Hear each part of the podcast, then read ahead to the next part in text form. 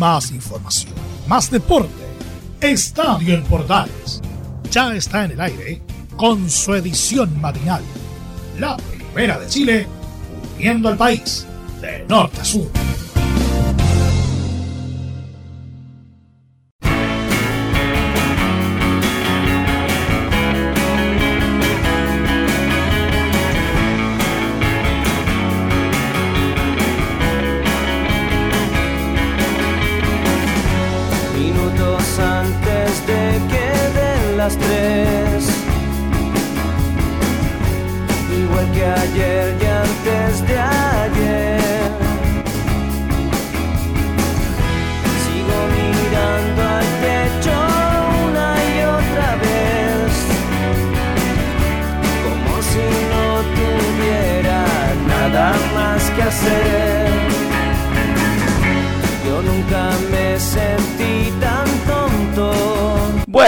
Buenos días, bienvenidos a una nueva edición de Estadio en Portales en su versión matinal. Hoy comenzamos con los bunkers y esto que se llama Nada Nuevo Bajo el Sol, porque le vamos a contar, entre otras cosas, la estrepitosa derrota de la Sub-23 de Berizo contra Santiago Wonders en un amistoso benéfico.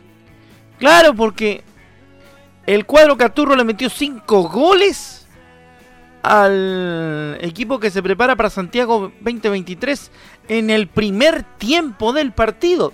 De hecho, junto a nuestros amigos de MD Sport escuchamos el partido y que no tuvo televisión ni tuvo ningún tipo de medio que, que lo, lo, estuviera transmitiendo con, con imagen.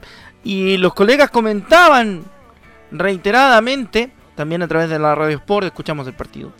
Y eh, comentaban reiteradamente lo paupérrimo del el plantel dirigido por el Toto Berizo.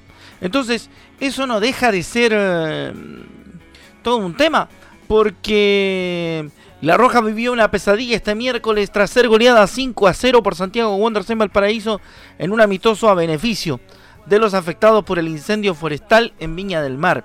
La selección nacional que se está preparando para los Panamericanos de Santiago 2023 mostró supercar ante los Caturros que le pasaron por encima y sorprendieron a cerca de 5.000 espectadores en el estadio Elías Figueroa Brander de la ciudad porteña. Antes de la media hora, el cuadro verde ya tenía tres goles de ventaja gracias a un doblete de Juan Ignacio Duma a los 12 y a los 24 y una anotación a los 26 de Matías Plaza. Las licencias defensivas de la Roja continuaron y Santiago Wonder puso la lápida en los últimos 5 minutos con una volea de plaza que también firmó su doblete a los 40 y un, y un cabezazo del capitán Caturro Carlos Muñoz. En la segunda parte, más allá de los cambios que hizo el Toto Berizo, no logró cambiar la mala imagen de Chile en un compromiso que terminó como un trámite más. Además, en el trámite, en, el tramo final del partido, perdón, la Roja terminó con 10 jugadores por la expulsión de Felipe Chamorro con roja directa. La presentación de Chile generó duras considerando el rol de anfitrión que tendrá nuestra selección en los Panamericanos a desarrollarse entre octubre y noviembre. Santiago Wonders, en cambio, tendrá su debut en el torneo de la Primera B el 13 de febrero, jugando en calidad de locatario ante Santa Cruz. Así que no son buenas las noticias, por eso decimos con la música de los bunkers que lamentablemente no hay nada nuevo bajo el sol.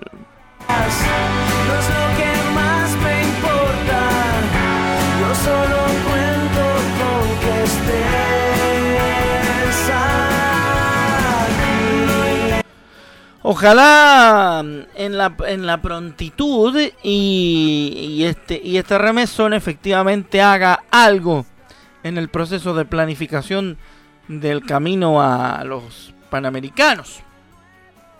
Porque afortunadamente está esta sub-23 está clasificada por ser país anfitrión.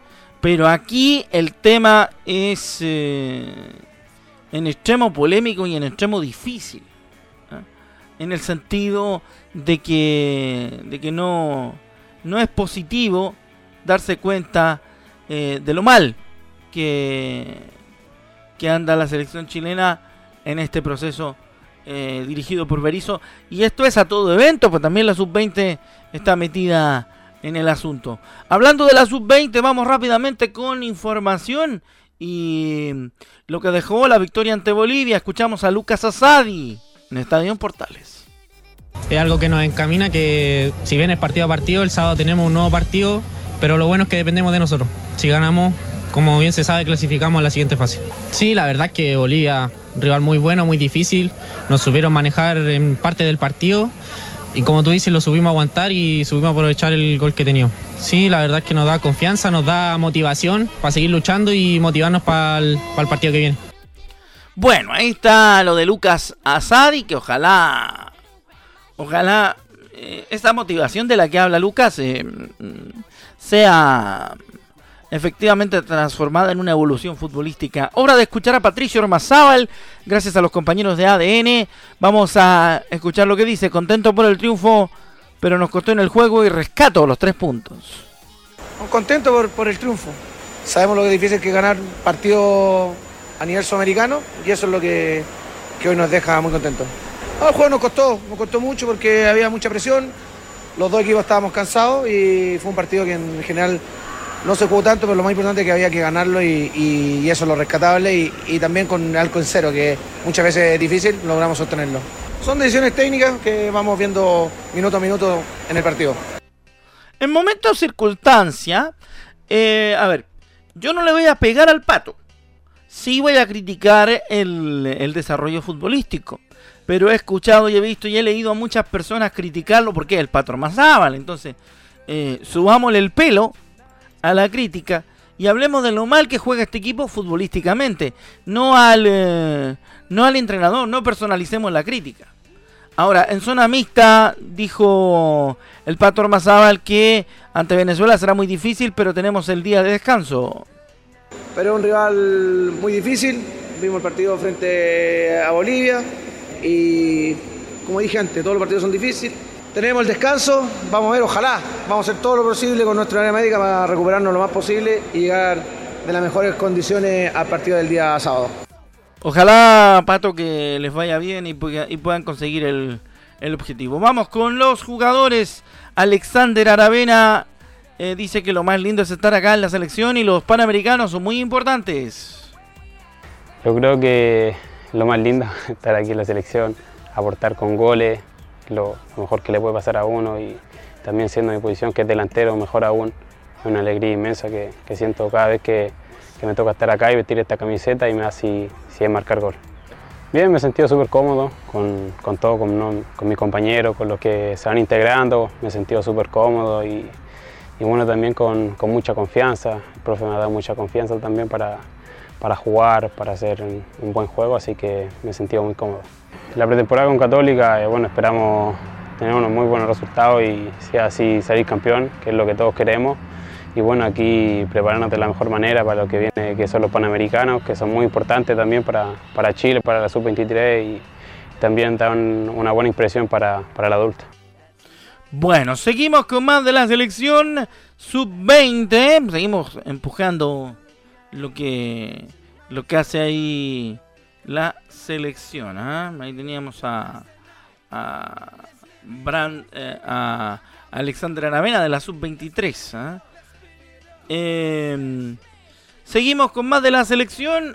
Yo voy a decir algo, a lo, mejor es, poco popular lo que voy a decir, pero es porque tiene que ver con, con cómo se ha ido tratando el tema de, el tema de lo que pasa con Patro Mazabal.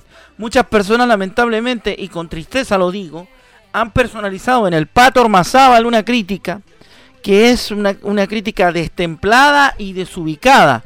A lo mejor los hinchas de la U critican al Pato porque no es de la U. Así como los hinchas de Colo Colo critican al Pato porque no es de Colo Colo. ¿Ah?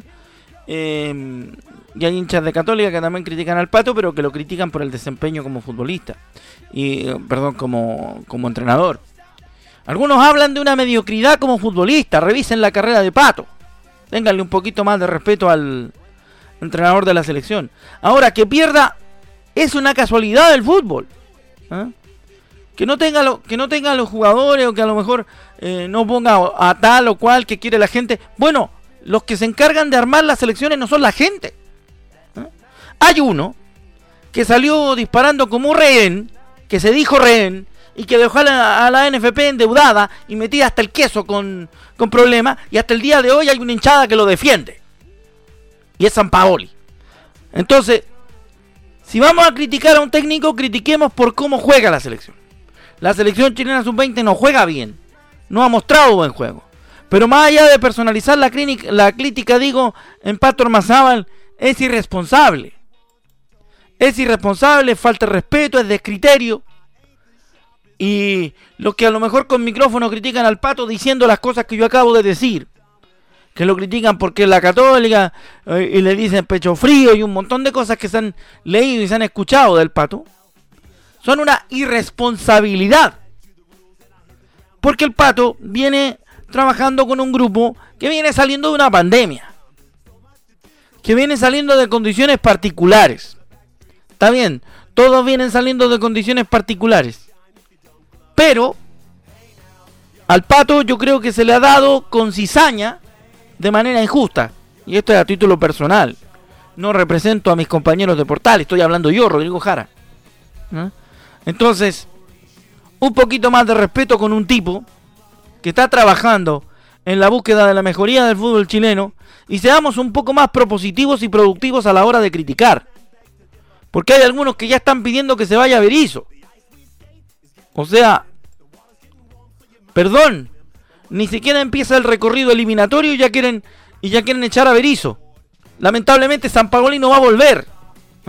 Y yo le digo a los amigos hinchas de la U que los quiero harto, pero a veces escudan la crítica que le tienen a la selección a partir del poco amor que le tienen a la selección algunos azules.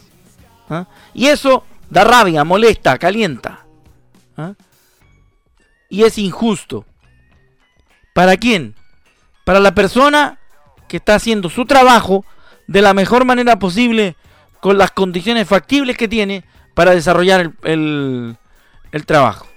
Si vamos a criticar a la selección, saquémonos la camiseta del club porque así no vamos para ningún lado.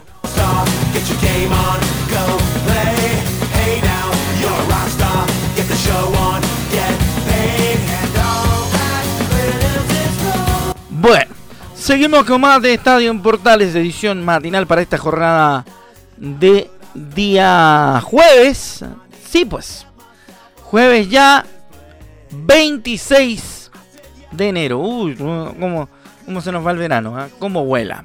Rápidamente nos metemos entonces en la previa del partido entre Católica y Curicó Unido porque Católica presentó durante la tarde del miércoles a las autoridades regionales del Bío Bío el requerimiento para poder jugar en el estadio Esterroa el sábado a las 20:30 ante Curicó Unido en la segunda fecha del torneo nacional.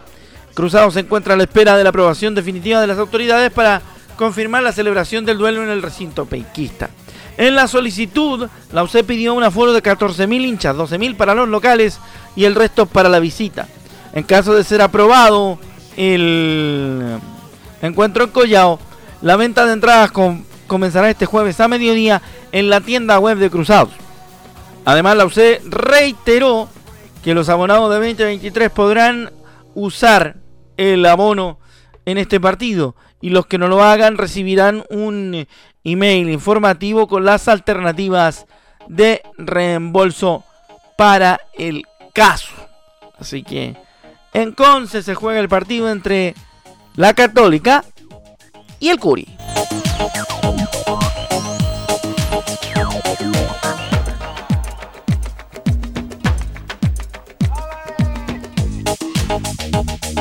Hay un puntito que se me pasó, si que las autoridades aprueban el tema del uso del estadio.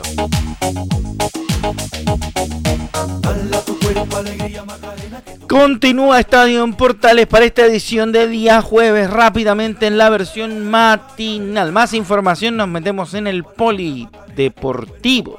¿Ah?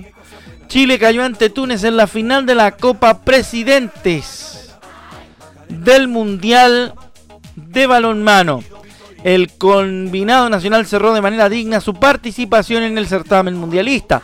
La selección chilena de handball quedó con un eh, sabor amargo este miércoles en la final de la Copa Presidentes del Mundial, tras caer en un disputado duelo ante Túnez.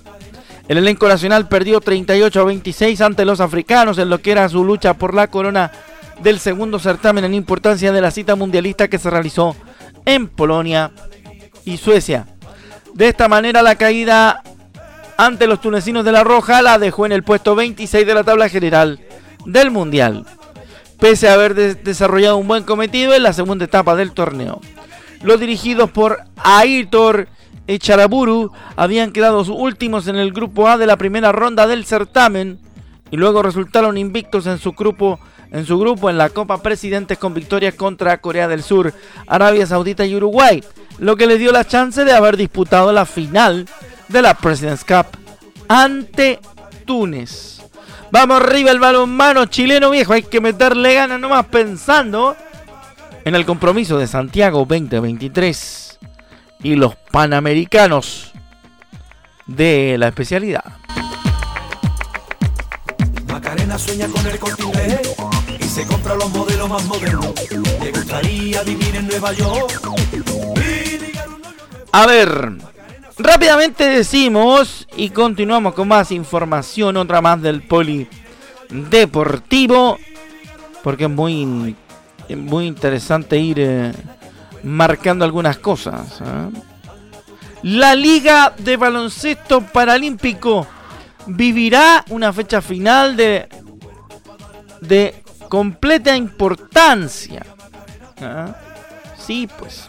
Pues se disputa la última fecha este fin de semana y tendrá un nuevo campeón el baloncesto en silla de rueda nacional. Con dos equipos ascendidos, ya que en la ciudad de Los Ángeles se disputarán las fechas finales de la Liga 2022 de primera y segunda división. Yo me acuerdo la época cuando yo jugué en segunda división de, de la Liga Nacional de Baloncesto en silla de ruedas. En la serie de honor, los equipos de Cruz del Sur de Puerto Montt son buenos. Y los capitalinos de Lobos del Bosque, Alpos y los Dominicos buscarán el máximo título nacional en un cuadrangular que se disputará el sábado 28 y domingo 29 en el flamante gimnasio polideportivo de Los Ángeles. La serie de ascenso, en tanto y en el mismo escenario, tendrá su definición con otro cuadrangular que animarán este sábado y domingo los equipos de Cruz del Sur, el AVE Temuco, el C de Valdivia y los Leones de Lo Espejo. En esa serie los conjuntos ganadores de las semifinales obtendrán sus cupos para jugar el próximo año en la primera división. Estamos muy satisfechos con todo el desarrollo de estas ligas, debido a que por la pandemia no jugábamos desde el 2018.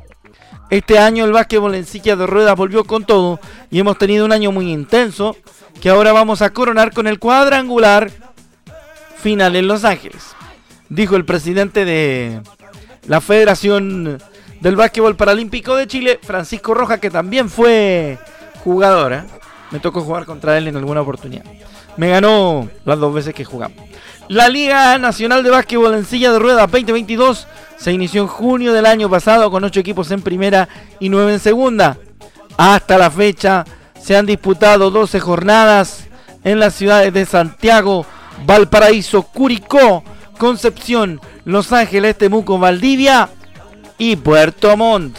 Así que ahí está el dato, pues. ¿eh? Sí, y aprovechando el vuelito, para cerrar este mini bloque paralímpico, Alexander Cataldo tuvo dispar suerte en el tenis de Australia. Avanzó a semifinales en dobles y cayó en los singles. No le fue del todo bien, pero ya le vamos a contar con detalle lo que pasó. Claro, porque el tenista chileno Alexander Cataldo, 16 de la ITF, ofreció dura batalla ante el japonés Takuya Miki, octavo, pero acabó perdiendo en los cuartos de final del Abierto de Australia. El deportista paralímpico nacional logró equiparar las acciones en el primer set, pero en el segundo el asiático impuso sus términos y logró cerrar la victoria por 7-6 y 6 2. Cataldo igualmente se mantiene con vida en el cuadro de dobles, donde junto al neerlandés Tom Egebrink avanzaron a semifinales luego de vencer por un doble 6-2 a la pareja compuesta por el estadounidense Casey Ratzlaff y el australiano Ben Wicks. Ahora el eh, tenista nacional y su compañero jugarán ante la dupla neerlandesa de Michael Sheffers y Ruben Spargren. Obviamente en los próximos estadios matinal estaremos informando y reportando lo que ocurra, lo que suceda con la actividad de los deportistas paralímpicos.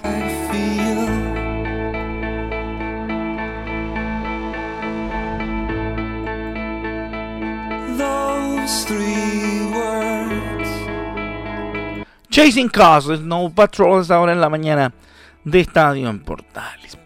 Les recordamos que después de nuestro programa, en la programación de la Primera de Chile vendrá música hasta las 13.30 cuando tengamos una nueva edición de Estadio en Portales y su versión central, conducida por nuestro capitán Carlos Alberto Bravo. Tramo final de Estadio Matinal para esta jornada.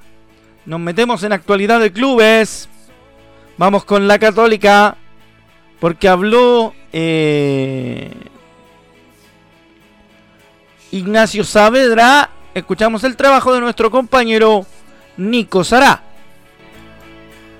La verdad es que donde sea que juguemos tenemos que, tratar de hacerlo de la mejor manera. Eh, si es en Concepción, si acá en Santiago, en Viña, donde sea, hay que tratar de, de, imponer nuestro juego y, de que la gente nos acompañe, creo que es lo más importante. Entonces, si es que se da allá, eh, hemos tenido muy lindo momento allá, eh, la gente nos ha acompañado, hemos sentido su apoyo, entonces la verdad es que sería lindo también de que de llevar a Católica a regiones y que nos puedan apoyar desde allá, no solamente Santiago. Ahí está entonces eh, lo que dice Nacho Saavedra respecto al tema de jugar en Concepción. Vamos con la segunda del hombre de Católica. Es una lata que no hayan estadios óptimos en Santiago, y eso es cierto. ¿ah? Es todo un tema que no hayan estadios óptimos eh, en gran parte del país. Por suerte en la zona central tenemos al menos tres que se podrían utilizar, que son eh, Viña, Curicó, que se está utilizando, lo está utilizando Curicó de buena manera, y eh, el estadio El Teniente de Rancagua. Vamos a escuchar lo que dice Saavedra sobre el tema. Es una lata, eh, creo yo que, no, haya eh, estadio óptimo acá en, Santiago. Eh, nosotros San Carlos cuando estaba acá siempre estaba muy bien, nos gustaba mucho jugar acá, pero hoy en día el estadio está remodelándose para lo que va a ser el futuro. Pero yo lo veo más que nada también por, la gente que nos acompaña siempre, nuestras familias que también un poco a veces que, que es difícil que llegue a regiones. Pero hay que acomodarse, hay que acomodarse, hay que, hay que pensar que, todo va a ser para mejor. Eh, el estadio el día de mañana va a ser no solamente tal vez para fútbol, sino que para muchas otras cosas y espero que esté muy bien. Pero es eso, es un poco de lata porque a veces no tenéis la incertidumbre de dónde hay a jugar, de no saber si hay que jugar en Santa Laura, si hay que comerse esa cancha, si hay que ir a otro lado. Pero donde sea hay que hacer lo mejor posible y tratar de, siempre... Eh, de imponernos en, lo que nosotros hacemos en nuestro juego y tratar de encontrar una cancha donde lo podamos hacer. Ahí está otra más de Ignacio Saavedra. Vamos a la tercera. Recordamos que este es trabajo de nuestro compañero Nicolás Arán, reportero de la Universidad Católica. Sobre un posible fichaje, cuando hay competencia uno eleva el rendimiento. Con el, con el tema de que llegue alguien más con mis características, la, la verdad es que bueno, o sea, yo lo veo desde el punto de vista de que cuando hay competencia uno siempre eleva un poco más el rendimiento, de que es bueno tener variantes y, la verdad es que ojalá se dé y, que sea un aporte para el equipo, porque acá todos los que lleguen y sean aporte va a ser muy bueno.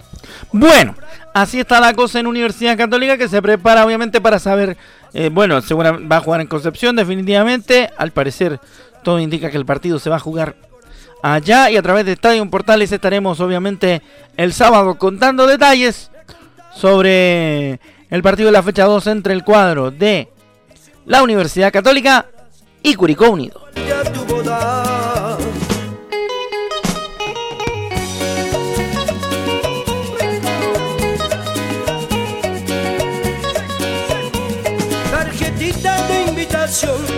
Una cumbia pasadito mitad de semana, claro, porque mañana es viernes y el cuerpo lo sabe. Oye, ya nos vamos despidiendo. Gracias a todos los que nos acompañaron en esta edición de Estadio Portales y su versión matinal, incluyendo a todos los que nos escuchan en la repe de Radio Sport al mediodía. ¿Mm? Ya, Listo, un abrazo grande, que tengan buena mañana, sigue la música en portales y nos vamos al ritmo de Adrián y los dados negros. ¡Chao!